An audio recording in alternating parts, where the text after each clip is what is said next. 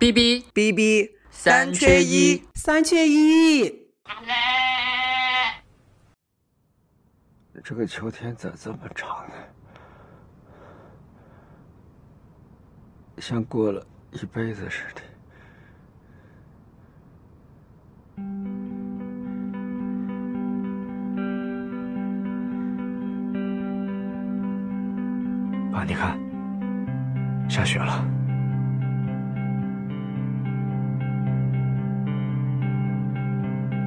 呃，这些发见过。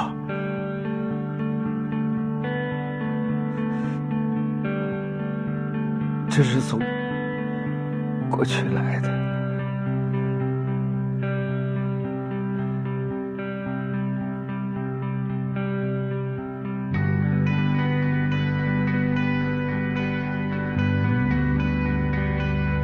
欢迎大家收听新一期的 B B 三缺一，我是主播八头。那今天和我呢一起跟大家 B B 的仍然是代班主播妖姬。妖姬先给大家打个招呼吧。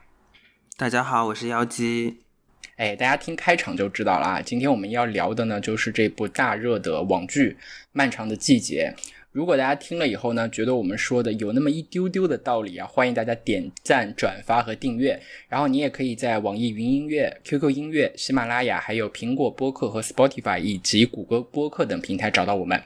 好了，我们现在马上开始进入正题啊。其实我觉得这部剧真的是蛮神奇的，因为它在四月二十二号就上线了，但直到五月一号它全部播完了以后，口碑才开始在社交媒体上发酵，然后各种讨论啊、各种自来水啊，才开始慢慢的多了起来。我其实也是在那个时候开始看的，因为当时我看到说。豆瓣的评分已经到九点五了，而且有一个评论说它的大结局让一个悬疑故事突然有了非常深厚的文学性，我就特别好奇，然后就去看，看了以后真的觉得啊真香，然后呢我就马上开始向我周周围一切人开始安利，追着追着的安利，就每天都要问你看了没？你看了没？你看了没？然后妖姬就是这样被我安利的，包括我真的，而且他每天就像是查房一样，就是每天都会来问我你看到第几集？你看到第几集了？然后我们就聊着聊着就。变成了，也有一点就是带着工作的这个心情，因为我们聊着聊着就变成了说，那我们来做一期关于漫长的季节的这样子的一期节目。对，真的很好看。是，然后另外我得说一下啊，我看了今天我们大概的这个提纲。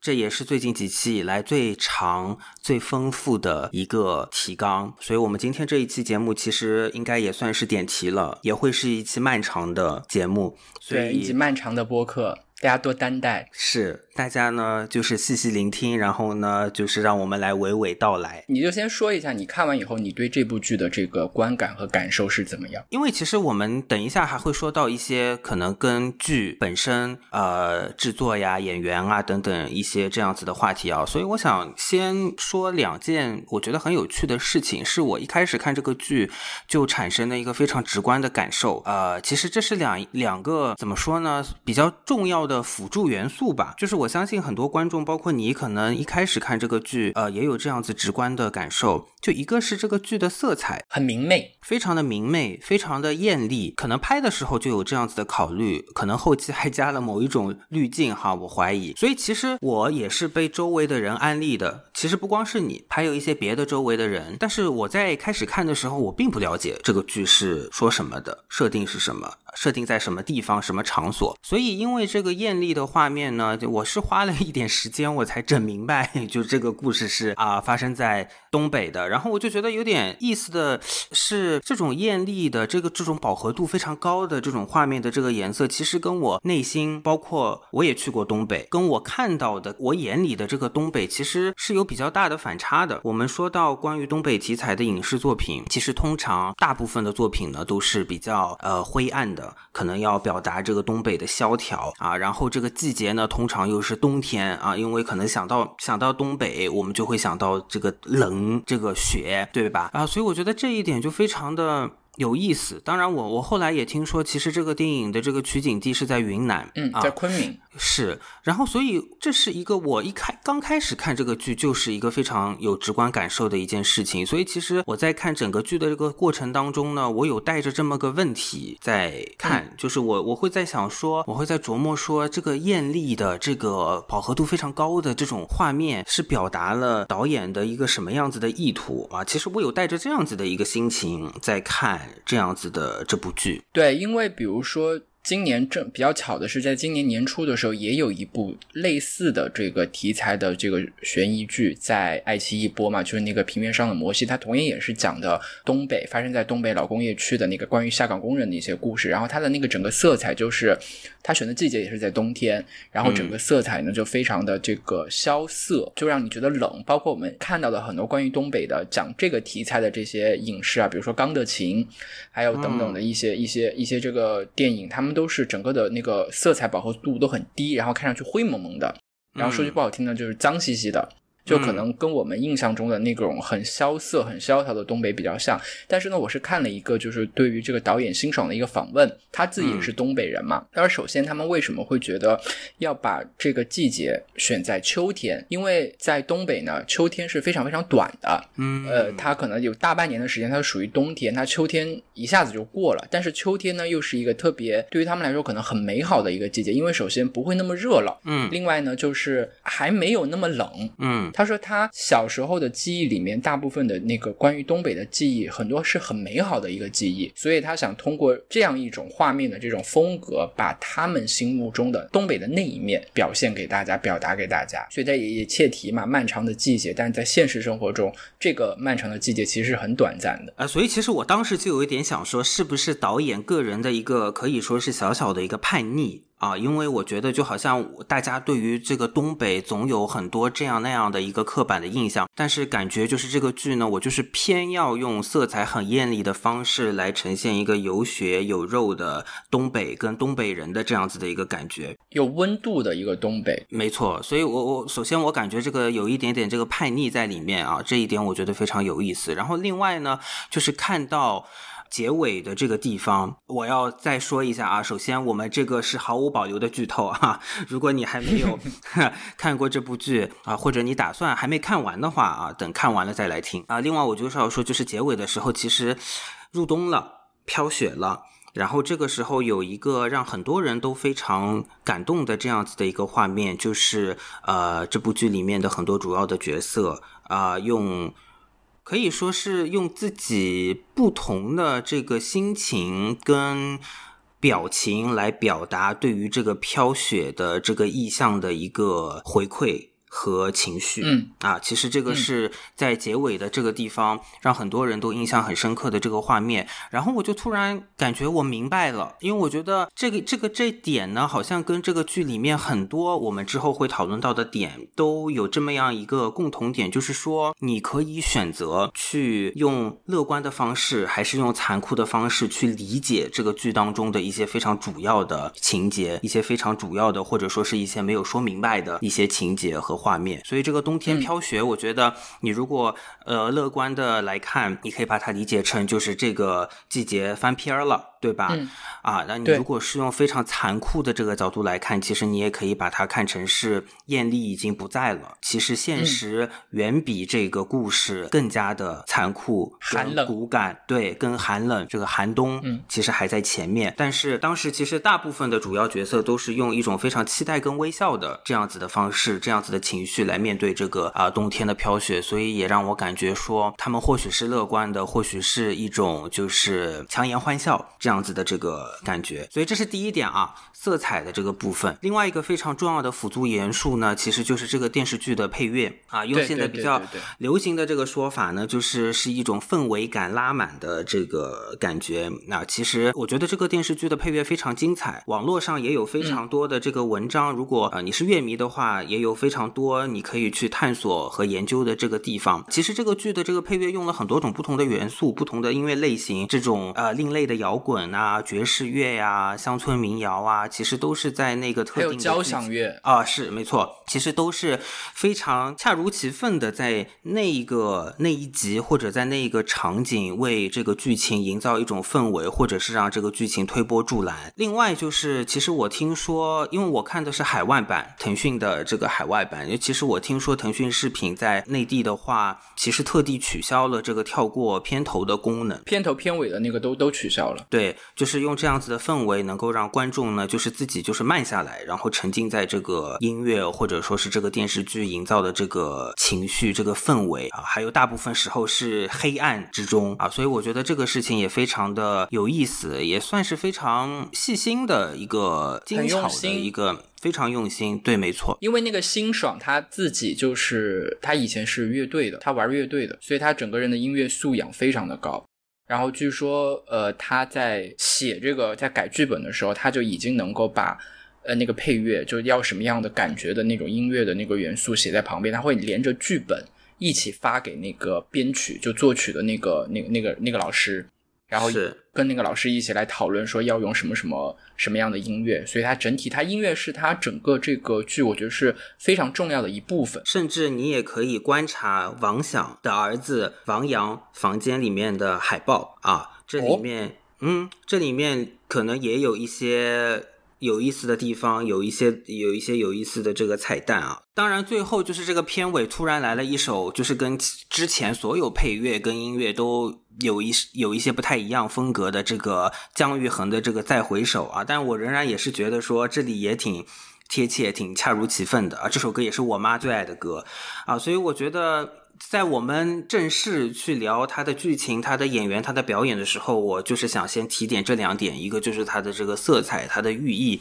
还有这个充满氛围感的这个音乐。这是我看开头前几集的时候，我还不知道后面会发生什么事情，但是但是我在看开头的前几集的时候，就有一个非常直观的这个感受。你的观感是？怎么样的？我就是觉得每个人都演得好好，甚至连就是之前一直被嘲的这个李庚希，竟然都已经有演技了。是这些演员他们用这个他们的那个表演，让整个故事成立了。因为其实你深究下来，这个故事里面有很多 bug，或者有很多很生硬的地方。但是呢，在这些演员的这个表演下，你不能说每个人的演技都特别的炸裂，但是就是非常恰如其分的那种准确。让整个故事变得合理，然后有感染力。然后后来我也是为了做这期节目，我去查了一下他们这些演员这些演员的背景，非常惊讶的发现，就是除了这个，除了范伟，除了李根熙，除了演罗美素的那个演员，还有除了演黄黄丽如的那个演员，其他所有的主演全是中戏毕业的。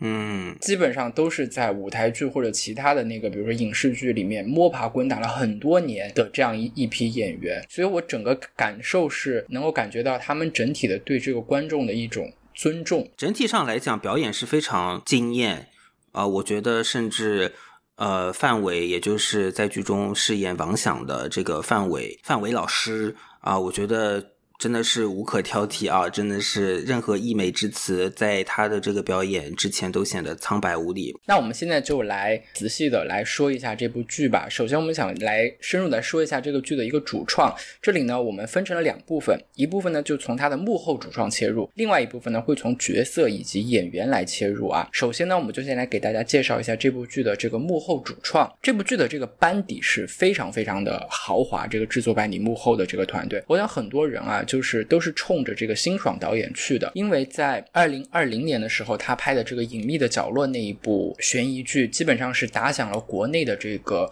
悬疑剧的第一枪。但当时呢，也是他是在那个爱奇艺的迷雾剧场播嘛，是，然后也是。一下子就把这个爱奇艺的这个迷雾剧场这个品牌给打响了，然后这次也算得上是应该是三年磨一剑吧，他也转投了腾讯啊，然后通过这部漫长的季节把腾讯的这个 X 剧场给打红了，所以所以我觉得大家可能会对这样一个导演有很高的一个期待，既然他已经创造了这么一个国产的这种悬疑剧的这个高峰，他会怎么样来超越自己和突破自己？而事实上从现在的这个成品来看，他确实也做到了。辛爽他自己在之前的一个采访里面说，他就觉得他做这个漫长的季节，它的那个格局一定要比这个隐秘的角落要大，因为呢，隐秘的角落可能是表现的是人和人的关系以及人和家庭的关系，但是漫长的季节涉及到了一个更大的一个命题，就是人和世界的关系，人和命运的关系。而且我觉得得说到这里啊，可能也是因为经历了疫情。我觉得势必可能让制作这个剧的人，还有包括观众，可能在这个心态跟期待上都会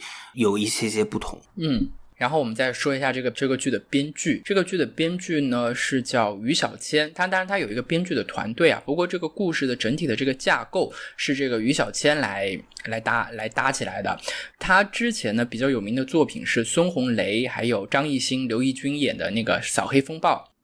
然后再早一点呢，是《家有儿女》，就比较神奇啊，它的跨界跨的蛮大的。是，其实这部剧一开始在于小千的这个掌控之下呢，他他是有一本原著小说吧。或者叫做影视影视小说，叫做《凛冬之刃》，凛冽的寒冬的刀刃的这个意思，就从名字上听上去就会觉得他的这个版本是会比现在的这个我们看到的这个版本的这个故事呢是冷酷的多，也黑暗的很多。但是为什么我们现在看到的是这样一个故事啊？我觉得就是跟可能跟这部剧的这个文学指导，就是文学策划的这个功能就是密不可分了。这部剧呢，我们大家在看字幕的时候，然后当时我看到呃班宇这个名字出来的时候就。大概就对这部剧的这个调性就有了一个大概的这么一个一个一个一个预期。前几天其实我们在讨论这件事情的时候，你提到班宇的时候，我其实还问了你，就是文学策划到底是什么？每个剧都有文学策划吗？不一定，就是其实按照这个。呃，影视行业的这个生产的这个标准还有分工哈，这个文学策划大多是有一些那种经验比较丰富的老编剧或者作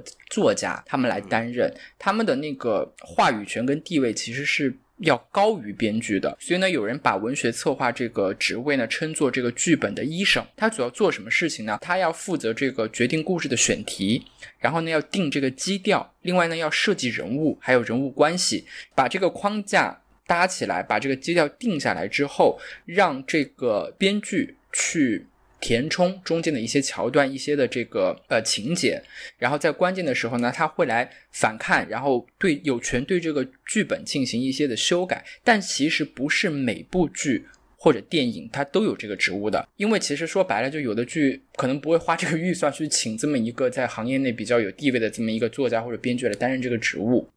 嗯，如果有这个职位的呢，一般都是好剧。比如说，在早一点的那个九九几年的那部我们国内的那个第一部那个情景喜剧《我爱我家》，嗯，他的那个文学策划是王继言。然后现在我们就可以来多说一下这个班宇啊，他呢是八六年。出生的一个沈阳人，然后今年也三十七了。然后呢，他的这个名字呢，经常和另外两个沈阳的年轻作家一起出现。那两个年轻的作家呢，就分别就是双雪涛和郑直。呃，他们三个呢被并称为东北文艺复兴的三杰，因为他们以东北为背景，创作了很多非常优秀的这个中短篇小说。比如说这个《平原上的摩西》，它的作者就是双雪涛；还有那个《生吞》，那个是一个长篇小说了啊，《生吞》的那个小说的作者就是郑直。我觉得这帮人呐，这三个人，且不说这个文艺复兴、东北文艺复兴这个名头是不是太大，但是呢，这三个人，我觉得他们最大的贡献，就是像你刚才看到这个漫长的季节的这个感受一样，他让我们看到了一个完全不同的东北，或者说让我们看到了东北的另外一面。因为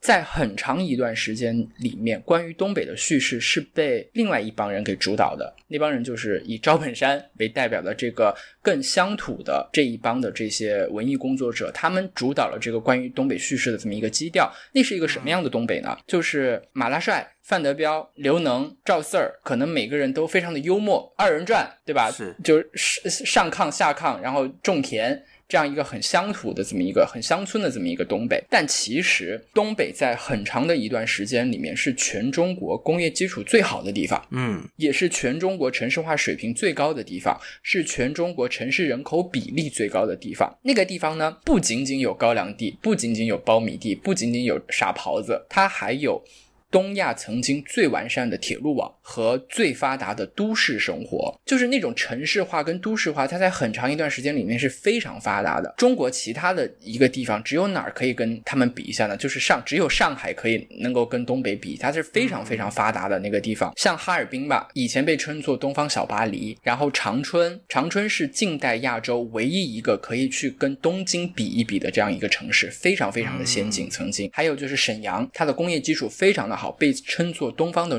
鲁尔。所以我觉得赵本山的那个东北可能是带着那个铁锅炖、铁锅炖大鹅的那种泥土的气息、黑土地的那种气息，非常淳朴的。但是班宇、双雪涛和郑执他们笔下的东北呢，我觉得是有一种带着钢铁和机油味的那种哀愁。这三个人写的书我都看过，他们的虽然主题背景都一样，然后甚至呢有时候他们也会用一些悬疑的手法来来写一些悬疑的故事，但是每个人的个人的风格也非常的突出。就班宇来说说吧，我觉得他的风格就是非常的矛盾，然后呢也非常的浪漫。怎么讲？就拿他最有名的那篇短篇小说叫做《冬泳》来举例啊。一方面他的文字，他的文字非常的干脆，非常的干净利落，短句多。然后就是读起来就是嘎嘣脆的那种，嘎嘎脆的节奏感非常非常非常的强。但与此同时，它特别特别的矫情。它在某些段落描写的时候特别的华丽，特别的瑰丽。呃，它融合了很多那种超现实那种感官的描写。比如说冬泳的那个结尾的时候，他讲这个人他自杀，把衣服脱，然后跳进那个快要结冰的河里面自杀，就这么一个一个一个很很短的一个情节。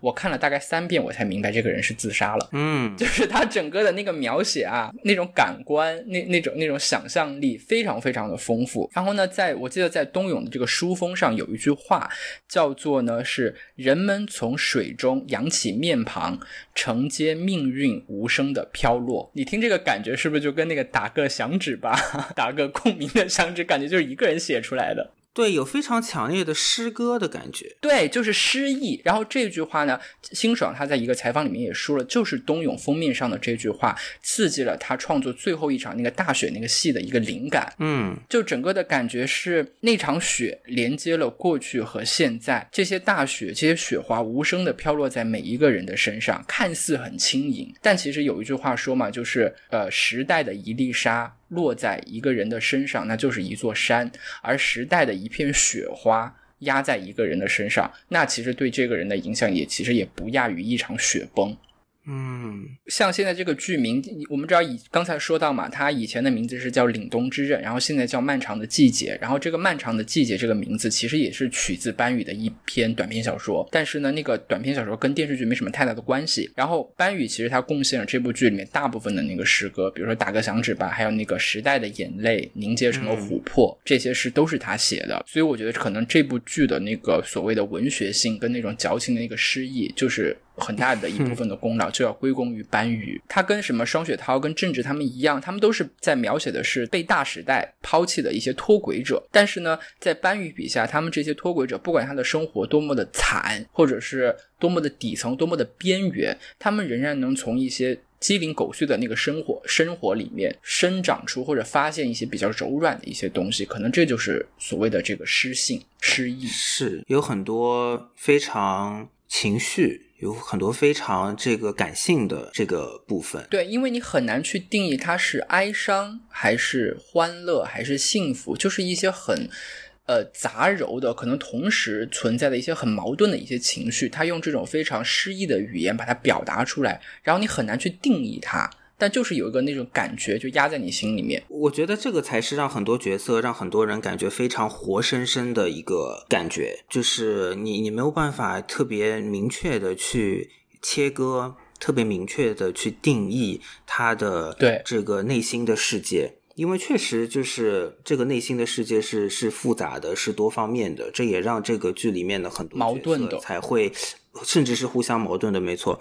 这也让这个剧里面的角色让人有一种真实感，也有一种就是有血有肉的这种感觉。那说到这儿，我们就来说一下这个剧的这个情节跟人物了吧？考虑到呢，就是刚才妖姬也说了很多听众可能还没有看，或者呢还没有看完，或者呢正准备去看啊，这个时候呢，大家就可以。呃，可以选择性的做一些事情，但我们还是要先简单的来介绍一下剧情啊。我尽量做到不剧透，就是尽量的用一个比较概述的语言来描述一下这个这个剧到底讲了一个什么样的故事。但是呢，还是会有一些啊，spoiler alert。这个漫长的季节说了一个什么样的故事呢？这个故事啊，它发生在一个叫做桦林的东北小城。这是一座因为一个国有钢厂化钢而产生的一个城市。这样的城市在东北是比比皆是，一座厂就是一座城。鞍山。市和鞍钢的关系就是这样的。其实我觉得这个这个剧很大一部分程度上就会在影射这个鞍鞍钢。然后这个故事的开端呢，是一起发生在二零一六年的这个套牌出租车肇事逃逸案。然后这个案件呢，引出了一桩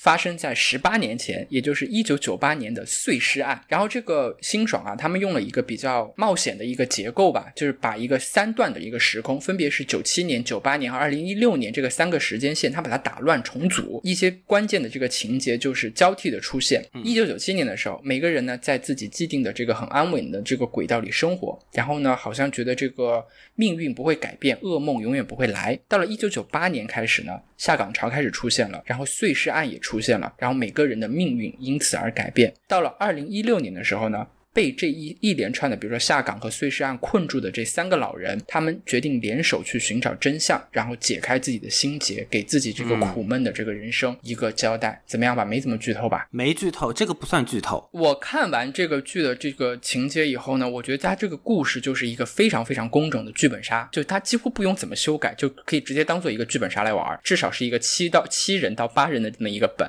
为什么说它像剧本杀呢？就是它的这个剧情呢是被分成了一段一段一段段的，然后每一段呢都会有一个新的线索和新的人物来加入，就像剥洋葱一样的。这就是为什么很多人看了前面几集的时候不知道发生了什么，因为你看了第二第一集，而且它每一集其实它时长其实是挺长的，它第一集一个多小时，第二集也是一个多小时。你看了这么一个很长篇幅的这个情节之后呢，你甚至不知道谁死了，你甚至不知道总共死了多少人。你要一点一点慢慢的看到后面之后，一点点的这个剧情这样线索慢慢的拼凑以后，你才能去。看到这个整个这个故事，整个这个事件的这个全貌，我觉得它这个地方是挺巧妙的啊。我觉得这样子的一个叙事，呃，三个时间段，其实对于这个呃剧组包括演员的这个功力啊要求都是挺高的，对吧？首先是对于演员，我觉得其实范伟、秦昊、陈明昊这三个主要的这个角色，他们的这个时间跨度都挺大的。然后另外对于这个呃剪辑。啊，对于这个叙事，其实都是有非常高的这个要求的，所以当然它是一个剧本杀的这个结构，我觉得这个呃形容也是到位的。但是就是我们其实我们的意思并不是说去矮化这个剧，并不是这个意思啊啊，所以我觉得呃它，而且我觉得在当下你看这个国产剧的这个部分，其实选择用这样子的拍摄手法跟这样子的这个叙事，其实还是有非常大的勇气的，因为它确实很难拍。我觉得它这里就可以跟那个平原上的摩西去对比一下，因为其实平原上的摩西它的原著它就是一个呃把两个时时间线打乱来叙事的这么一个结构。我当时在看完平原上的摩西的原著小说之后，我在想啊，它改成剧或者改成电影的时候，它应该就是漫长的季节这个样子，就是。时间线是交错的，然后通过一些关键的点来进行一个呼应。但是呢，平原上的摩西最后他改成电视剧的那个版本以后呢，他选他没有选择这么一个比较激进的或者比较冒险大胆的这么一个创作的方式，他还是用了一个这种平铺直叙的线性叙事的这么一种结构啊。所以现在看到漫长的季节之后，是其实是蛮蛮惊喜的。而且对比一下呢，我觉得。平原上的摩西整个那个剧啊，它的那个可能它导演风格比较强，它的作者性比较强，它的观影门槛会更高。其实它的原著可能在剧情上更虚，它用了一个开放式的结局，几乎没有留白。不过它那个剧版在改编的时候，它把整个故事往实里去改了，更接地气了。而漫长的季节，它可能在故事上呢，它可能更实。但他最后他在很关键的有两处地方，他留了一定的空间，然后让大家来解读。我们今天就来这儿来讨论一下啊。这里是正式，这里是正式开始剧透了啊，剧透了啊。对，正式开始剧透了啊。首先第一个问题，这也是我会问每一个看完这个片子的所有的人，就是在结尾的那里，就是那个范伟演的这个角色王想，他到底死没死？这就关系到这个剧到底是一个温情的故事，还是一个残酷的故事。妖精，你觉得他到底死没死？哎呀，我发现啊，就是你要问我这两。两个问题啊，这个就是有想象空间的这两个比较重要的故事情节。我这么看，好像我的解读都是比较温情的。嗯，我猜测王想没有死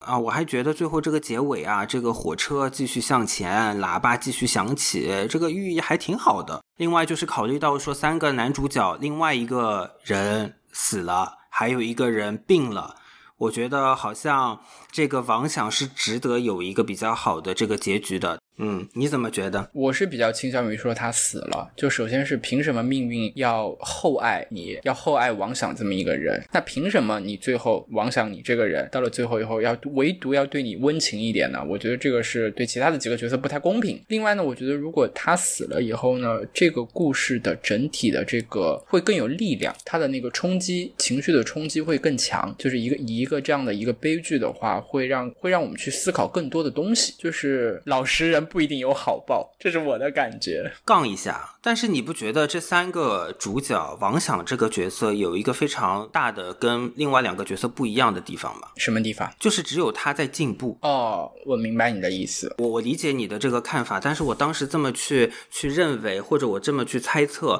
也是因为整个过程当中，我会觉得说王想是尤其跟另外两个角色有这么一个不一样的特质。然后另外呢，当然他也是也也只有他。这个有有下一代是出现在这个剧情里面的，然后也因为这一点，呃，产生了一个特别大的悲剧，就等于说他的进步是因为呃现实的这个悲剧来促使他产生了这样子的一个进步。但是就是我的意思就是说，我当时看的时候有这么一个直观的感受，我觉得王想确实跟另外两个角色有这么一个不同的一个特质，所以就着你刚才的话说。可能也是让他值得最后有一个比较好的归宿、善终的这样子的一个感觉。好，那这是第一个这个留白，就是第一个要讨论的地方。第二个要讨论的地方呢，就是王阳，也就是王想的儿子是怎么死的？为什么要讨论这个问题呢？这就是关系到这部剧里面非常重要的女性角色沈墨这个人物的底色，她到底是黑暗的？还是有一定的温情的。你觉得王阳是怎么死的？我又是一个乐观的，这个不能说是乐观，就是我我就是相信沈墨的说法呀。我当时就是觉得说，可能就是是一个意外啊，然后就是跟沈墨说的一样，他当时就是从那个小桥上跳了下去啊，王阳救他，然后最后可能因为。谁没抓住谁，然后反正就是一个非常在水里嘛，可能就是一个非常混乱的、着急的这样子的一个情景，对，不受控制。完了，就是呃，就可能最后就是一个意外，就是他把那个沈墨呃救了上来，然后他自己等于说是呃牺牲了。但是与此同时，我也可以理解，就是这个可以讨论的这个空间，这个原因是什么？因为确实这个画面没有拍出来。那个画面，如果你还记得的话，就是沈墨在跟在桥上跟王阳有一点要告别不不告别的这个意思。然后这个沈墨有一个让让人耐人寻味的一个表情的转换啊，你他是从一种就是绝望悲伤的，对，他是一种就是以。绝望、悲伤，然后中间又带着一种就是期待要跟王阳远走高飞这样子的情绪，就是一下子这个表情就转换成了这种就是厌恶和愤怒。他还说了一句：“你跟我们不一样啊！”而且最后之后沈墨做的一个动作是他跳这个桥，喊了他一声，喊了他一声。然后呢，这这个事儿其实之前演过一次，就是王阳跳了，他其实是开了个玩笑，对吗？然后沈墨呢，就傻了吧唧的，他自己不会游泳。当然，现在看起来也不知道他是真不会游泳还是假不会游泳。就反正就是沈墨就也往下跳，然后就是这王阳又又救了他或者怎么样。然后两个人好像在河边产生了一些情愫什么的。就这个这这个同样的这个类似的这个戏之前演过一遍，但是呢，到了后面这里你不确定。他是当时真的想自杀，还是想要让留住王阳，想要王阳去救他，还是他就是动了杀王阳的心？他想通过这样子的方式来。引诱他，但是我仍然就是宁可相信他没有这个。他是善良的，也不能说他是善良的，是因为我觉得沈墨这个角色本来，其实我不认为沈墨这个角色特写的特别好。我认为沈墨的这个角色，他是为了推动剧情而存在的。事实上，他每一次的行为的这个递进，或者说他的这个毒辣的递进。都让我感到很生硬，突然，没错，都让我感到有一些生硬。因为如果是这样子的，就是如果他是他是一个比较黑暗的这样子的一个解读，他他杀了这个罗总，他杀了殷红，他又故意杀了王阳，这就会让我觉得，那你这沈墨是不是本来就是反社会人格呢？对吧？就是我我我我确实就觉得这个角色是一个好像是为了推动剧情、制造悬疑的这样子的一个多多少少有一些工具人的这个感觉。我特别能理解你说的这个感觉，就觉得现在这个沈墨呢，他的这个人物比较单薄，就像一个工具人一样，是为了把故事给引出来，然后去。方便去塑造呃另外的那几个男性角色。其实啊，我们之前说嘛，这个剧的原来的那个起始的这个故事是叫做《凛冬之刃》，然后这个小说也出版了。然后剧看过的人说，原著的故事呢是一个非常非常黑暗的连环杀手的反社会人格连环杀手的这么一个故事。比如说啊，里面有一些很多的这个。很黑暗的、很变态的一些情节已经被改掉了、被拿掉了。比如说，在原著的小说里面，王想曾经目睹沈墨被他大爷性侵，但是呢，他选择了默不作声。另外呢，确实最后王阳是被沈墨给杀死。我为什么觉得？这样才合理呢，因为这个剧情到那儿以后，我觉得什么不应该自杀，因为他是这么一个从小寄人篱下、寄养在这个大爷的家里面，就是他伯伯的家里面，忍辱负重的，好不容易熬到了这个读了大学可以离开了，他其实内心里面是对这个生的这个渴望是非常强烈的。呃，这还有就涉及到另外一个问题，你觉得什么爱王阳吗？不爱。他既然对生、对新生活有那么大的这么一个渴望，那他为什么会为了一个他不爱的这么一个男的，然后选择用自杀的这个方式来结束自己的生命？我觉得这样的话，这个人就不自洽了。他只有是他最后真的要黑暗一点，说既然我得不到你，我就把你毁掉。这个人才完整，这个人才立体。你看哈，他从小被性侵，为了摆脱大爷的控制，让他的弟弟去拧断他堂哥的胳膊，这是他干的事情。另外呢，他还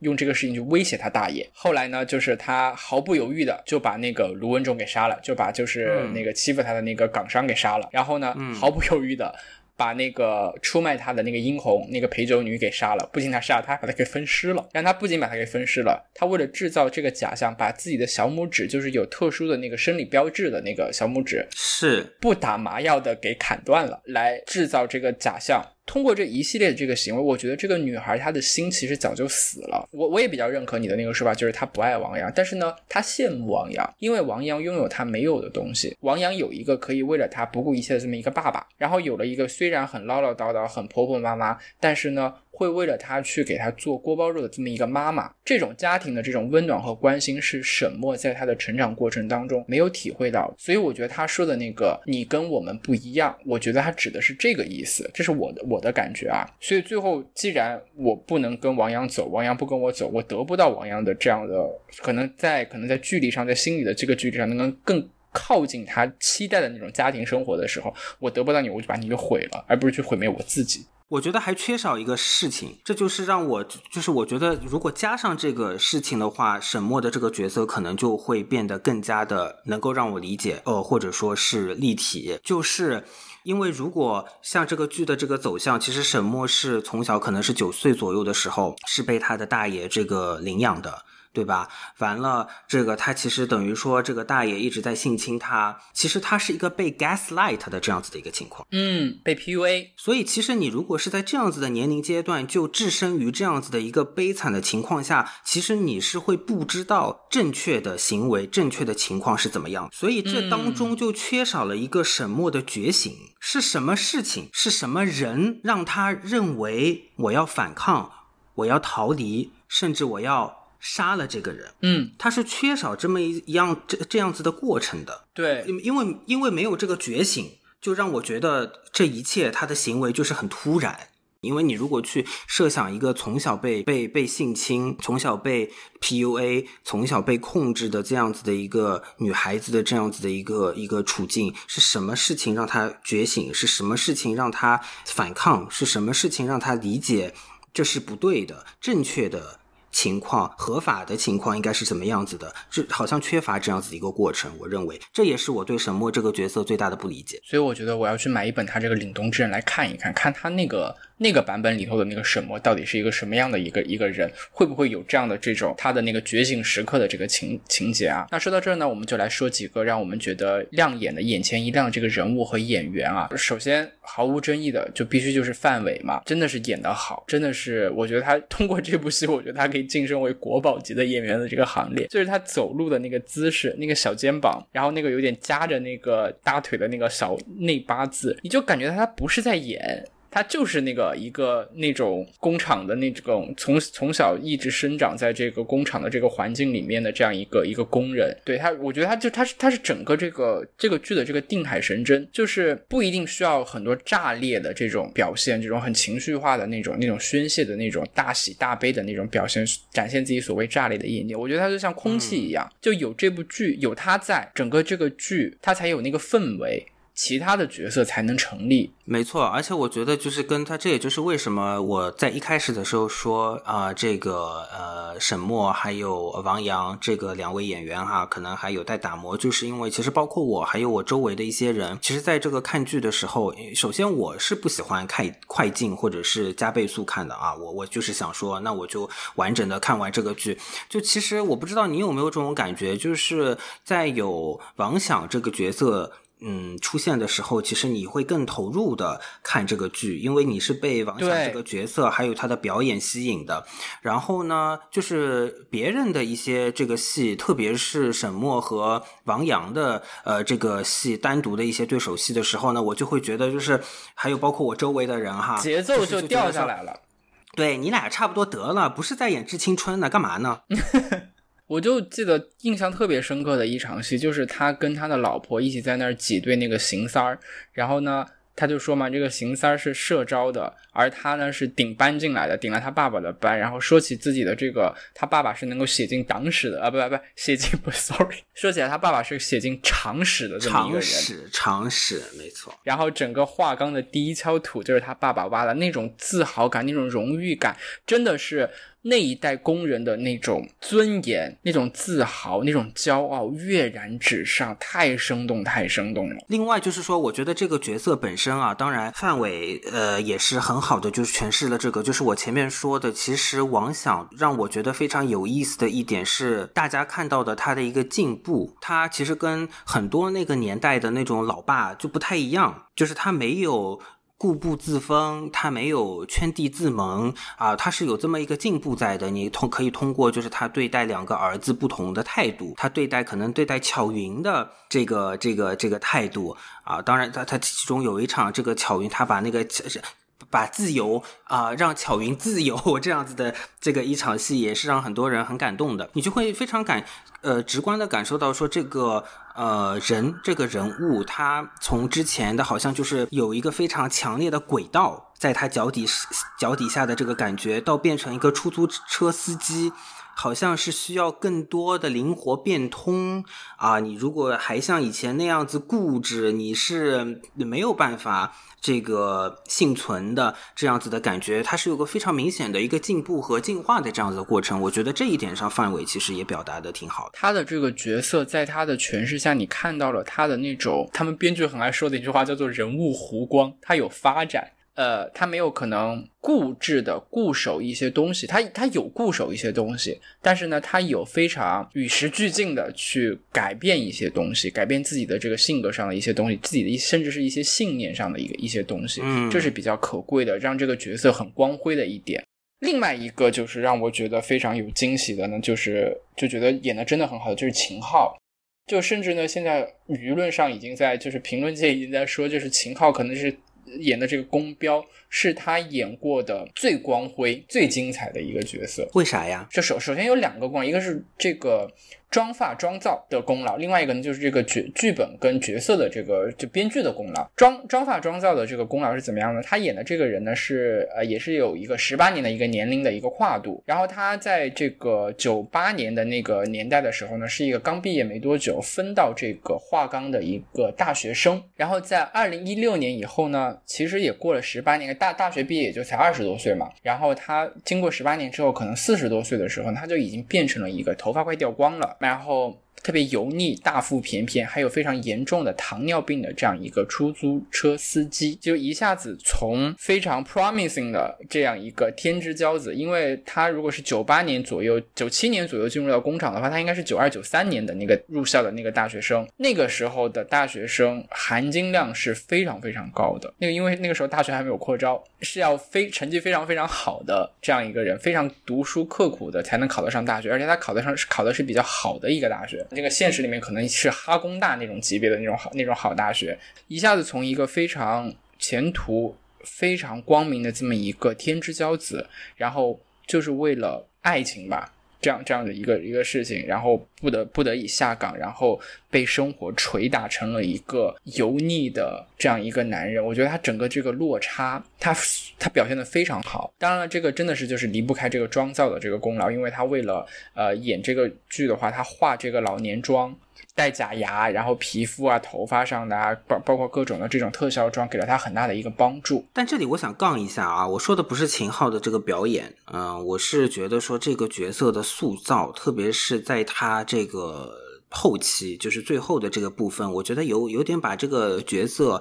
呃，塑造的过于伟岸，就是这个例如。呃，提出的这个离婚，离婚的那一段，对，就是，哎，一开始还有点想不通哦，然后就是看到这个例如跟那个合伙人，哎，这打情骂俏的，哎，然后就突然就理解了，然后就二话不说就净身出户，我觉得这个过于的伟岸，然后最后他其实这个公标也是最后因为一个有一点喜剧效果的这样子的意外而这个。死掉了嘛？然后这个部分好像也有一种就是牺牲感。我是觉得公标的死有一点刻意，就是我不太能接受这个地方，就是有一些很伟岸，就感觉就是他把美好留在了人间，牺牲了自己这样子的这个感觉，你知道吗？我觉得这个嗯，OK。那我要再来说一个女性角色。啊啊，让我觉得非常感触比较大的，也我也是非常喜欢的这个女性的角色，就是美素，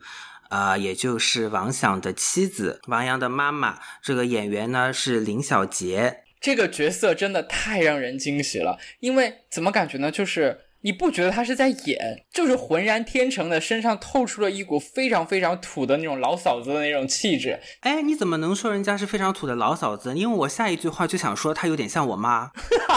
对不起哈，慧姐啊，对不起慧姐啊。这个，因为因为我我觉得这个事情就跟你前面说的这个人呢，他的这个复杂性有非常大的这个关系。因为其实你你想想看这个。剧里面的一些金句其实是美素贡献，对他特别是他在他对吧？他在教育王阳的时候，他说的这么一嘴儿，他就说，其实像我跟你爸这样子的人，脖子上都有一个圈啊，我们不知道该怎么规定好的，是我们不知道该走怎么走出这个圈，甚至我们有时候就是接近这个圈的边缘的时候，就会非常的紧张不适，对吧？所以呢，你可能就觉得说，OK，那他可能是个明白人，他是清醒的。对吧？但是这复杂的点就是就在于说，他在这方面清醒的同时，他没有自我，他把所有的这个指望都放在这个儿子身上。完了呢，因为他身上的那个病痛，也就是他这个心脏的这个问题，心脏病，嗯，对，又让他觉得有一些这个，又让他这个人物呢有一些这个顾影自怜。就其实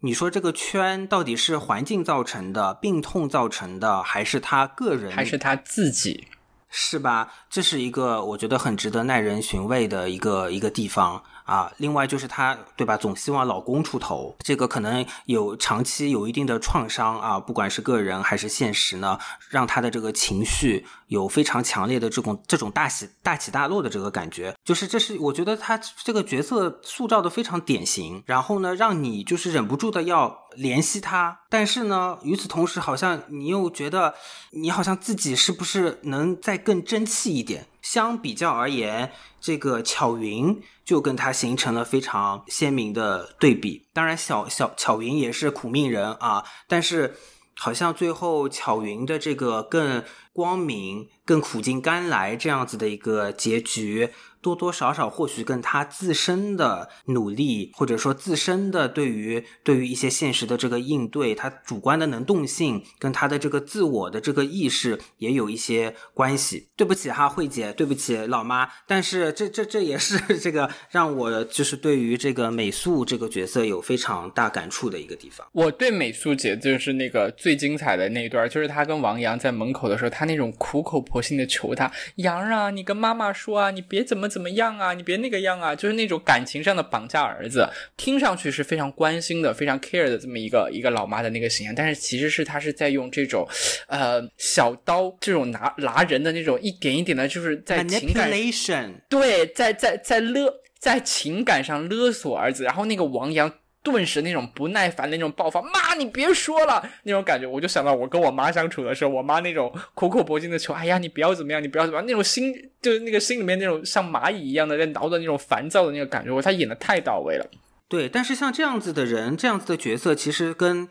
这个沈墨不太一样的地方是，其实他他的有一些行为，他是没有一个非常强烈的自我意识在里面。所以就说到这个非常成功的塑造了这个罗美苏的这个演员啊，就是之前刚才妖姬也提到，他叫林小杰。然后我真的觉得这个人是今年内娱最大的一个惊喜，因为他本人跟这个角色的这个反差实在是太大太大太大了。这个林小杰他是谁？他的来头可大了去了啊！他是哈尔滨人，然后呢上戏毕业。他和丁嘉丽还有刘威，他们是同班的同学。然后以前呢，就是在上个世纪的八十年代、九十八十年代末、九十年代初的时候，他是珠江电影制片厂的当家花旦。他凭借电影《乡民》得过金鸡奖的最佳女主角提名。他的前夫是情满珠江的主演陈瑞，就那个方下巴的那个、那个、那个广东的那个商人，特别有钱的那个，那个是他前夫。不过呢，最后他们两个离婚了。他离婚了之后呢，林小杰就移民去了澳大利亚。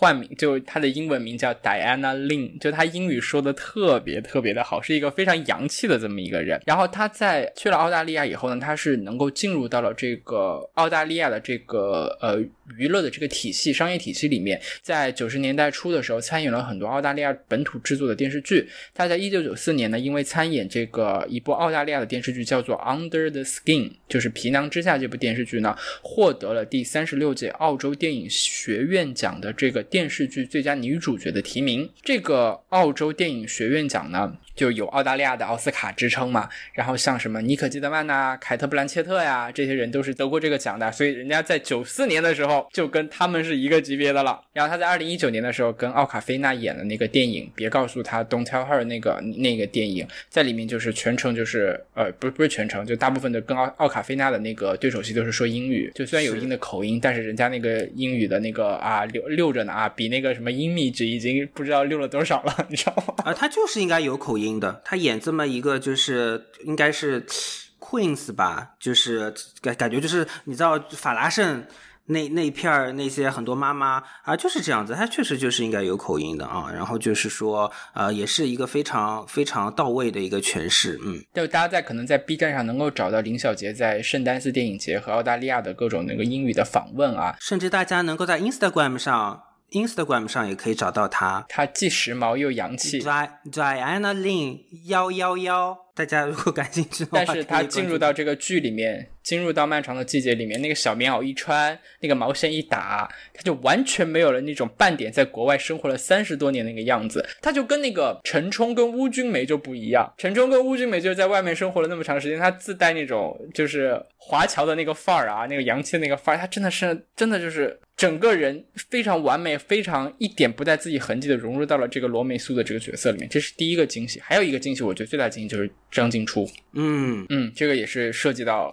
一个剧透，剧透，这是一个大剧透。他扮演的是中年的沈墨，就他隐姓埋名生活了十八年以后重新出来的这个沈墨。当他出现在那个一那个窗帘的那个一角，然后露出了他张静初那半张脸的时候，我直接在电视屏幕前我就惊呼出来了。当时的感觉就是这个这是一个什什么样的神仙选角？因为结合张静初之前演的那些呃电影啊电视剧啊，他这个演员。就自带了一种非常苦大仇深的这种感觉，然后他站在那儿，不用多演，不用多说什么那个台词，你就能相信他是一个背负了很长一段的这种个人的这种悲惨遭遇的，然后内心有极度的痛苦跟挣扎的这么一个一个人物，你就能相信他，他不用说话，他站在那儿你就觉得他是他是这个人。说到这两位女性的这个角色哈，我想跟你讨论另外一个点，我们是不是也可以杠一杠这个这个剧的不足之处？因为这两天我在网上也看到有关这个部分的一个评论，争议也挺大的，也挺多人吵起来的。就是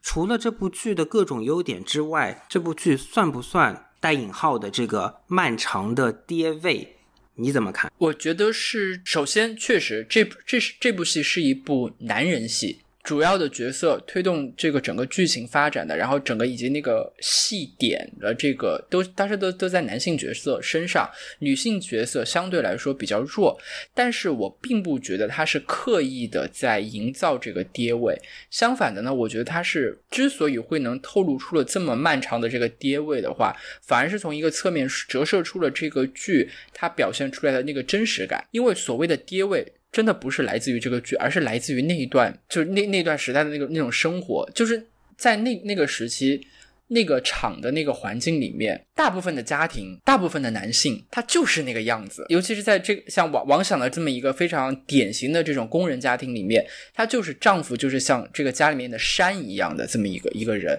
再加上这个罗美苏，她是因为疾病，她没有办法工作，是一个全职的这么一个家庭主妇。那她所有的东西都要依依附于丈夫。然后这个丈夫，这个爹，他在家里面，他就是这么一个说一不二的大男子主义的的这么一个形象。所以我觉得这个。确实很真实、很贴切的反映了这样一种很典型的这种家庭的这样一种模式。呃，我是想说两点啊，就是当然我我我也承认我可能有点这个鸡蛋里挑骨头啊，而且这个女性的这个议题呢，我们现在也是俩男的在这边讨论，所以这个 观点跟角度也不一定说的非常对、非常到位。一点是让我感到有一些介意的地方是这个剧当中的女性的角色。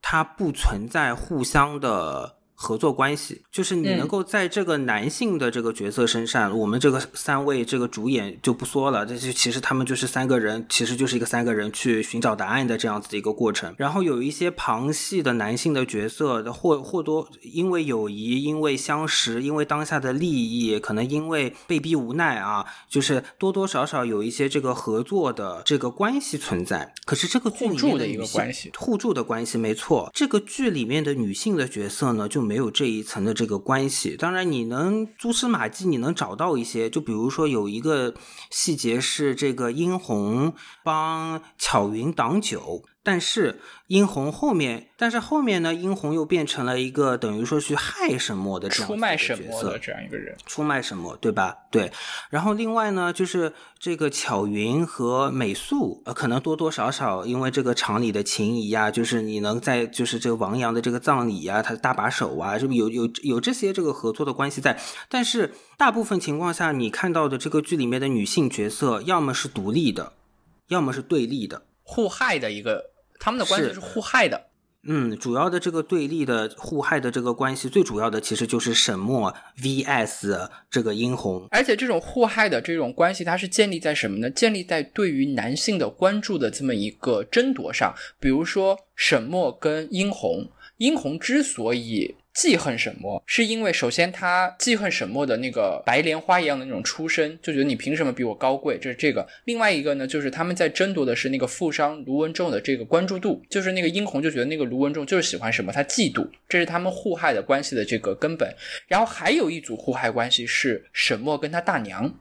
因为他大娘是一直目睹了他。他对于他这个大爷性侵沈墨这个事情，他是知根知底，他知道的，但他默许了这个事情的发生。因为如果他这个时候跳出来，在那个性侵事情发生的他跳出来制止她丈夫的话，那处于弱势方的这个大娘，她可能会被她丈夫殴打或者辱骂，或者甚至是抛弃，所以他选择了忍气吞声，然后。默认了这个悲剧的这样一个发生，他们两个之间的这个互害关系的基础也是这个大爷，所以这个是确实是这个剧他在对于女性之间的这个。人物关系的这个构建和塑造上面的一个局限，我觉得。然后另外呢，第二个地方就是说，有有部分的这个女性角角色，她的其实这个刻画就有一些刻板吧，就是她可能就是她有一些刻板，可能是刻板的好，比如说是美素，但有一些刻板呢，就让我觉得，就比如说例如，她就非得是个小三，还有包括前期的这个沈墨，非得是个会钢琴的。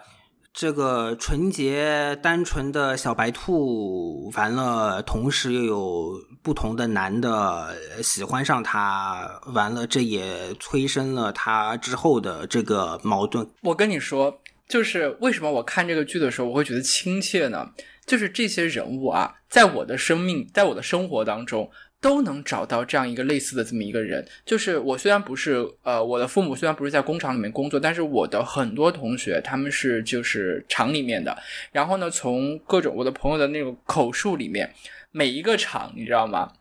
总会有一个像例如这样的一个角色，我们那边做我用我们那家乡话说，就是这会总会有这么一个骚货，就是在工厂里头一个像花蝴蝶的一样，有一个招蜂引蝶的这么一个女性角色。而且呢，厂厂区的这些这些工人，普遍的他有一个什么特点？他非常重视对下一代的教育。嗯，所以就是很多我的那个厂里面的来来来自厂里面的那些同学啊，很多都会弹钢琴，至少是会一门乐器。所以我看的时候，看到了很多我周围熟悉的人的影子。好，所以反正这这个点就是有一些吹毛求疵了。这个其实我跟我周围的。人包包括现在跟你其实也有一些探讨，跟甚至是这个辩论啊，我觉得呃，这这是个挺有意思的这个话题。对，所以我觉得这部剧啊，就之所以会引发出这么多的这样的讨论，真的是这些非常牛逼的演员，他们刻画了一个就是关于东北下岗工人的这么一个群像。就是为什么说是群像呢？是因为这部剧里的每一个角色都非常的立体，都非常的生动，不管是主角也好，配角也好。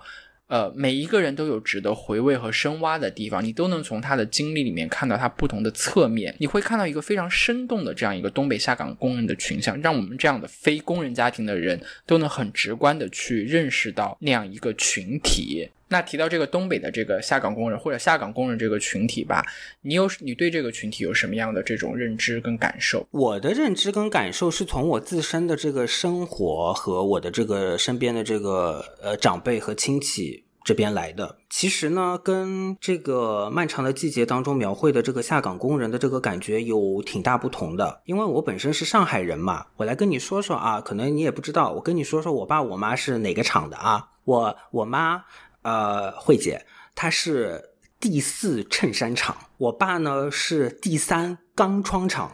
哦，所以你的爸爸妈妈都是下岗工人？哎，这话不能这么说。哎，这话就你这么说就不对了啊！这么说，这个阿姨叔叔要不开心的，你怎么能说我是下岗的呢？我来跟你说说具体是什么情况吧。首先，我觉得，嗯，可能大部分上海的这个工厂的工人啊，他们其实没有呃剧里面那么强烈的这个荣誉感或者自豪感，他们都有一种好像自己是好像是被迫分配。啊，都有一种这个被迫这种分配的呃这种感觉。进了厂子里的人也不会感到分外的这个骄傲啊。其实因为这个世上有。其实大家都有这个认知，就是其实这个世上有很多别的赚钱的，呃，或者是怎么说档次更高吧，档次更高的这个工作或者是赚钱的方式。我觉得他们身上有一种非常强烈的无奈感。呃，我不知道是我个人家庭的关系，还是上海这个城市可能文化上的一些不同，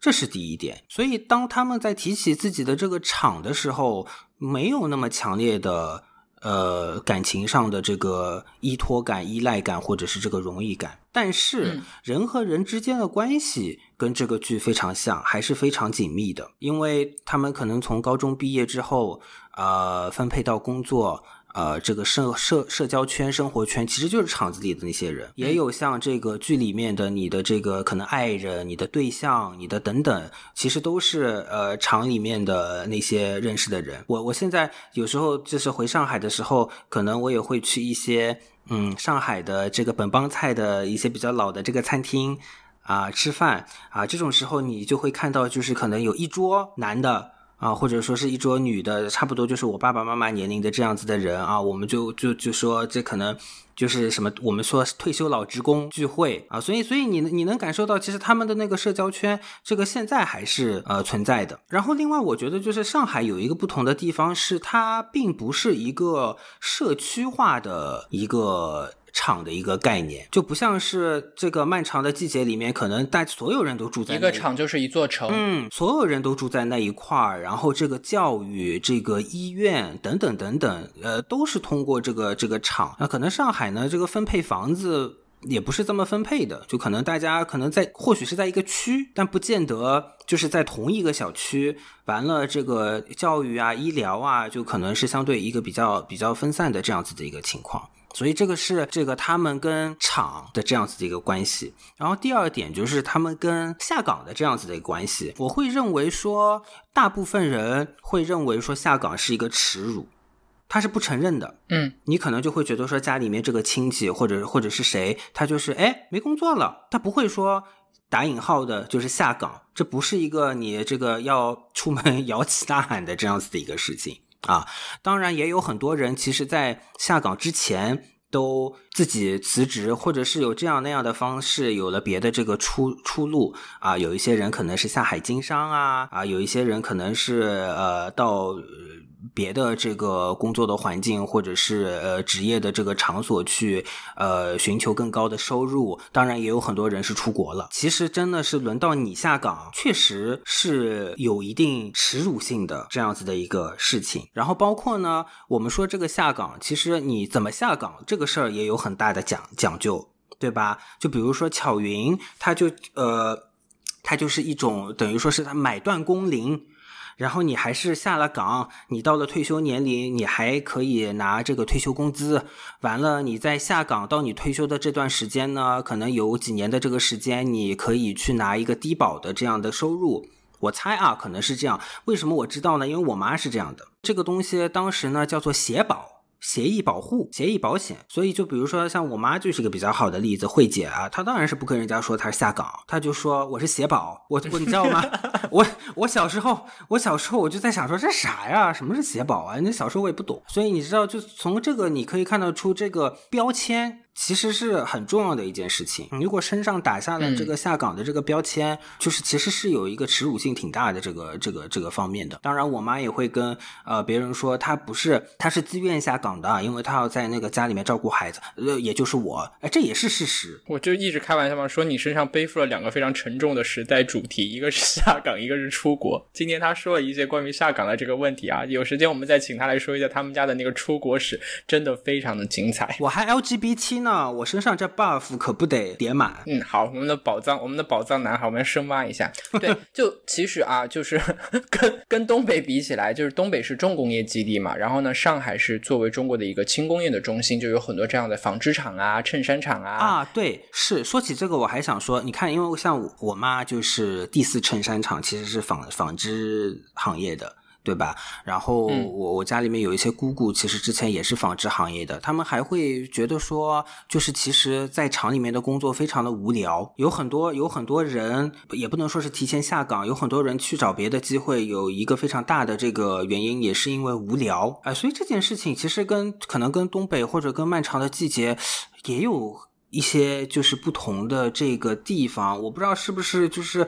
我也不能说他们是更有追求吧，或者说他们可能有更多的娱乐的选择。我就记得我姑姑跟我分享了一个故事，就是她当时在纺织厂，她说因为天天管理那个纺织厂的机器实在是太无聊了，所以她。我我姑姑是一个非常叛逆的人啊，也也非常的有意思，所以她当时呢就会拿两个硬币，使劲的在自己膝盖上搓啊搓啊搓，然后呢就是 搓出了个假淤青，你知道吗？然后又通过这种喝热水的方式提高自己的体温，然后他说他当时经常就会跑到厂里的医务室，就跟那个厂里的人说，哎，我这膝盖摔伤了，哎，我这发烧了，然后就请假，请完假了去蹦迪。这就是这就是我姑姑，然后这其中的一个原因是厂里面的工作非常枯燥，然后可能当时那个年代，你看这个 disco 这个事情也兴起了。嗯，其实我觉得他们很多人都有一颗非常年轻的心，然后可能也想去追求真我，所以其实很多人就还没到下岗那那份儿上，可能就已经离开了这个大厂的环境。就是虽然上海作为这样的一个轻工业的中心，有很多这样的厂，呃，日化厂啊、纺织厂啊，在九八年的那个下岗潮中受到的这个冲击也很大，但是呢，可能是因为本身这个地方就比东北要更加的开放、更加的多元，然后这个人的这这个思路呢也更活泛，出路也更多，所以就是感觉就是听下来，上海的这个下岗工人就没有东北的那种下岗工人那那么浓重的那种悲情色彩。呃，虽然也惨啊，就是也也有一些就是哀愁啊、痛苦的那个地方，它整体不像东北的这么沉重。所以就一提到东北的这个下岗工人，就是我脑子里面蹦出来的词儿就是什么呢？失落、造孽，然后悲情。就这种感觉，就我没我我没有就是很直观的看到过那种一个就是你看一个一座一个厂就是一座城这么一个庞然大物的计划经济体制的这么一个机器在一一夜之间轰然倒塌的那种那种那种感觉，但是我间接的吧感受过那种一个曾经非常辉煌的这么一个计划经济体制下的这种这种庞然大物，它在被荒废以后的那种失落感是为什么？就是我爸爸以前是工人。就我我身上也是也是有 buff 啊，就我爸爸是知青，然后也是工人，然后最后是呃那个恢复高考以后的一代的大学生啊，就啊也也是有时代脉络的，你知道吗？是的，时代 buff，时代 buff，对的。对时代 buff，他知青呃插插队以后呢，就去工厂里面当了工人。然后他一直就想读书，他就他就一直坚信的是知识改变命运。所以当他其他的工人都在打牌、打麻将各种时候呢，他在自己的家里面，他说我一定要去重新参加高考。然后就最后就考上了。考上了以后呢，他大学毕业以后呢，就分回了他以前这个厂的一个厂办小学、厂办中学当物理老师。嗯，呃，所以我们家有一段时间是住在那个厂旁边的我妈他们医院的宿舍啊啊，就是我是。是在生活在这个厂的这个旁边。我记得我妈妈当时以前以前经常会说一个事情，就她特别羡慕工厂里面的那些女工。为什么呢？因为他们每天都可以洗热水澡。就你想，以前都是住那个老的那种筒子楼的时候，洗澡是一个很对很不方便的一个事情。洗澡也是个，但是工厂对上海也是对工厂的。对，工厂的女工就是可以在下班的时候定时有一个点可以去洗热水热水澡，这是在对于在八十年代末和九十年代初的这些人来说是一个非常奢侈的一个事情。没错，我们慧姐当年还因为这个洗澡跟人家抢一个比较好的那个莲蓬头，跟人家打起来了呢。然后。我就能隐隐约的记得，他们对这个工厂的那种封闭的那种社区的生活是充满了向往的，因为在以前的这个那个工厂里头，哈，呃，它有自己的电影院，有自己的医院，有自己的学校，然后文化娱乐生活非常的丰富，有定时的那种舞会、篮球比赛，然后还有经常会呃。专门只为了这些工人开放的一个放电影啊的这样的这些活动，我记得我记得我我爸爸妈妈他们就特别羡慕他们那种生活。但是现在时过境迁，我爸爸当时在的那个厂叫做第几拖电厂，就是拖拉机的电机的这么一个厂。那个厂后来就是搬迁了，它不是那个那个厂不是没了，它是搬迁了，但是它的厂房还在，一直到现在还在。我查了一下资料，他当他当时是六几年，因为那个三线建设的时候搬到。呃，贵州的搬到那个深山里面去的，但是呢，就是你看，从现在从六十年代到现在，差不多已经快六十多年的时间了。那些老的那个厂房，红砖的那个老厂房还在，但是因为疏于管理，你就看到非常的破败。什么礼堂的那个玻璃也被砸了，就是撒野里面描述的那种非常。破败的钢厂的那种感觉，我一脚踏空呀！我一脚踏空，我就要飞起来了呀！而且非常的神奇，就是我每年我回去上坟，都会路过我们家以前住的那个地方，就是。刚才不是说到那些厂房还在吗？就我我们家以前住的那个筒子楼也还在。每次路过那个地方，我爸我妈都会在站在那里忆当年住在那个那个筒子楼里面的时候，那那那那种生活。然后还有是这个厂当时看到他们那种生活状态的那种辉煌。但是那个时候有多辉煌，你现在看起来它就多破败。它中间的这个巨大的这个落差，就你自然而然能感受到那种苍凉的那种失败感。而且就是还有一个什么画面我印象特别深刻呢？就是。呃，现在在那个老的那个厂的那个旁边呢，修了一条高铁啊，从从那个地方过去。那天我我记得是一九年还是二零年，我回去上坟的时候，我就站在那个土坡上，我就看着看着那个画面啊。就我右手的这一边呢，就是计划经济体制下的那个老的那个破败的厂房，嗯，红砖墙，然后那些那些建筑爬满了青苔，然后玻璃也破了的那种老老厂房，给你展示着那个曾经属于那个计划经济体制时代的那种。辉煌与它的落寞，然后我的左手边就是一列那个高铁汽车和呃那个复兴号，哎和谐号、复兴号，哎和谐号呼啸而过，不断的在延续着这个中国这个高铁的那个中国速度和中国里程。一下子就是这两个画面，这两个场景出现在同一个画面的时候，你当时你就明白了到底什么叫做魔幻现实主义。我一直在想这个。失落感它来自于哪里？尤其是为什么东北的下岗工人身上的这种失败感跟这种挫败感、失落感尤其强烈？后来我想了半天，我我不知道我这个结论准不准确，或者我这个这个结论刻不刻薄、残不残忍？但是我觉得呢，东北的这些工人。从某种意义上来说，他们是那个时代的既得利益者。此话怎讲？就是他们占据了计划经济体制带来的所有的好处，包括比较好的物质生活，嗯，比较丰富的。文化娱乐生活，以及那种比较自我成就的那种荣誉感，但是在某种程度上，这些这种感觉其实跟他自个人的能力，跟他个人的努力，可能关系不是特别的紧密。比如说，现在有很多经济学家在讨论，就是说当时的那个工人到底属不属于当时社会的那个精英阶层啊？嗯，各种机缘巧合吧，他们进了工厂，进入到了这个计划经济体制的这个体制内，然后享受了这个。计划经济体制带来的各种的好处，嗯，以及跟同时代的其他非工人身份的那些居民相比的话，尤其跟农民相比的话，他的那种优越感。然后当这个时代开始转向了，时代的浪潮、时代的洪流开始转向了之后，一切这些附加的这些物质上的也好，心理荣誉层面上的也好都没有的时候，他感受到的这个落差就是。当然是巨大，这是我的感觉。我觉得这是一个非常整体上的一个解读，但是我觉得，其实我觉得在这个漫长的季节里面，也有一些细节的地方，你可以看得到，说即便是当时的这个计划经济的啊，可能当时是比较优渥的一些条件，也并不是阳光普照。雨露均沾的，存在着很多灰色的地带。没错，就比如说，哪怕那最重要的就是分房，对吧？对对对对，对吧？所以我觉得就是涉及到一些这个利益的分配。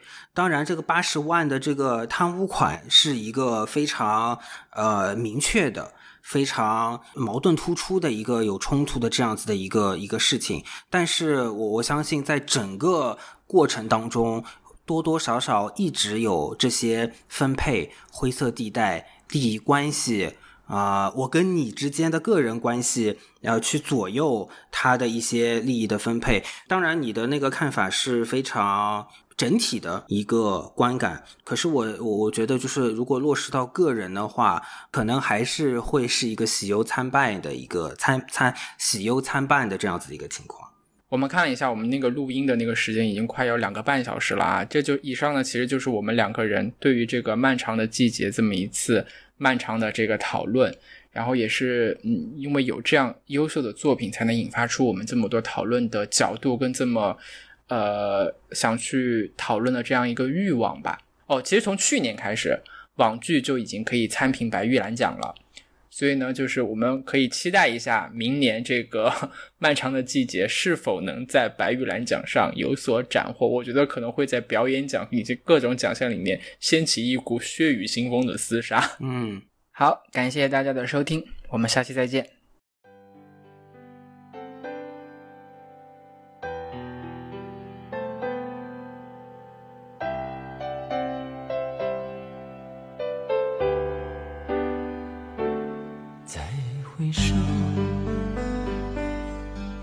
这段归途，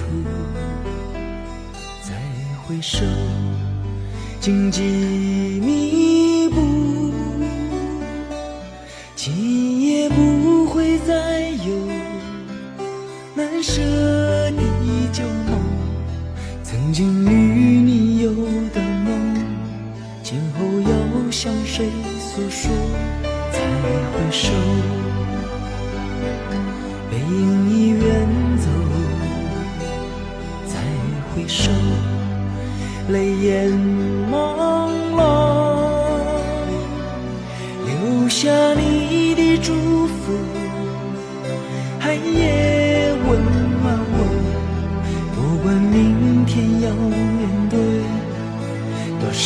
少伤痛和迷惑，曾经在幽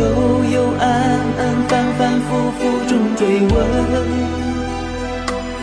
才知道平平淡淡、从从容容才是真。再回首，恍然如梦；再回首，我心依旧。只有那无尽的长路，等着我。